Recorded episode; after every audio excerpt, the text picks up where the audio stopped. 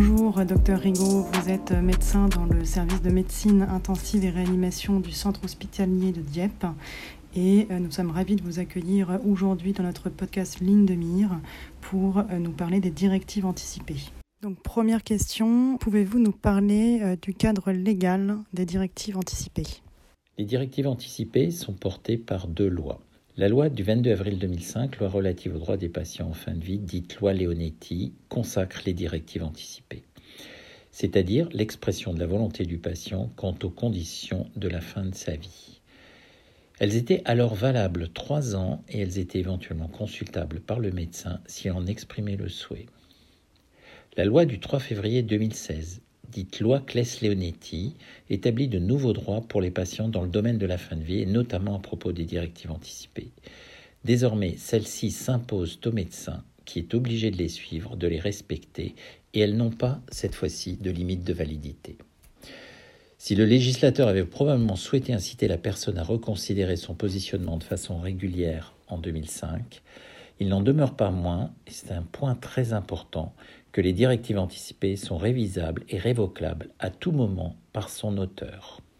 Deuxième question, dans quelle situation avons-nous le droit de ne pas respecter des directives anticipées? Il existe deux situations où le médecin, pour toute décision d'investigation, d'intervention, de traitement, peut déroger à l'obligation qui lui est faite de suivre les directives anticipées. Il s'agit d'abord de la situation d'urgence vitale où le médecin a besoin d'un temps nécessaire à une évaluation complète de la situation, ce qui apparaît évident. La seconde situation, c'est le cas où les directives anticipées apparaissent manifestement inappropriées. Dans ce cas, le médecin, pour se délier de l'obligation de les respecter, doit consulter un confrère au moins, motiver sa décision et la consigner dans le dossier médical du patient. Troisième question, quand et comment parler des directives anticipées Et enfin, euh, qui doit parler euh, des directives anticipées Il est important de rappeler que tout citoyen majeur et capable peut rédiger ces directives anticipées. Tout citoyen est un patient actuel ou potentiel.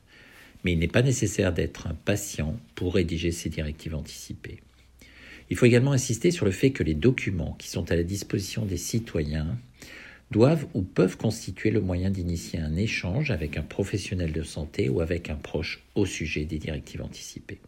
Ces documents sont disponibles sur le site de la Haute Autorité de Santé, sur le site de certaines sociétés savantes comme la Société de réanimation de langue française, sur le site de nombreuses associations ou auprès du Centre national de la fin de vie et des soins palliatifs.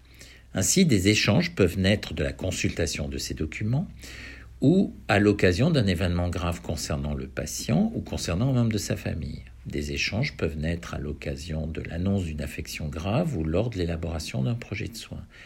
Ils peuvent naître également lors d'une demande spécifique d'information auprès d'un professionnel de santé ou lors d'une consultation dédiée à l'élaboration des directives anticipées.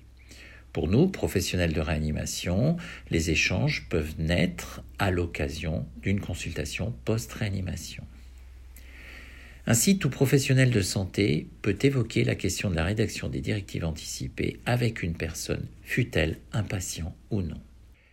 Il est certainement difficile de rédiger ces directives anticipées dès lors, dans l'idéal, l'aide ou l'accompagnement d'un soignant apparaissent légitimes et judicieux. Car il faut certainement avoir la finesse de déceler le moment où la personne, patiente ou non, avec l'aide de ses proches ou non, pourrait manifester son désir de se positionner vis-à-vis de sa fin de vie.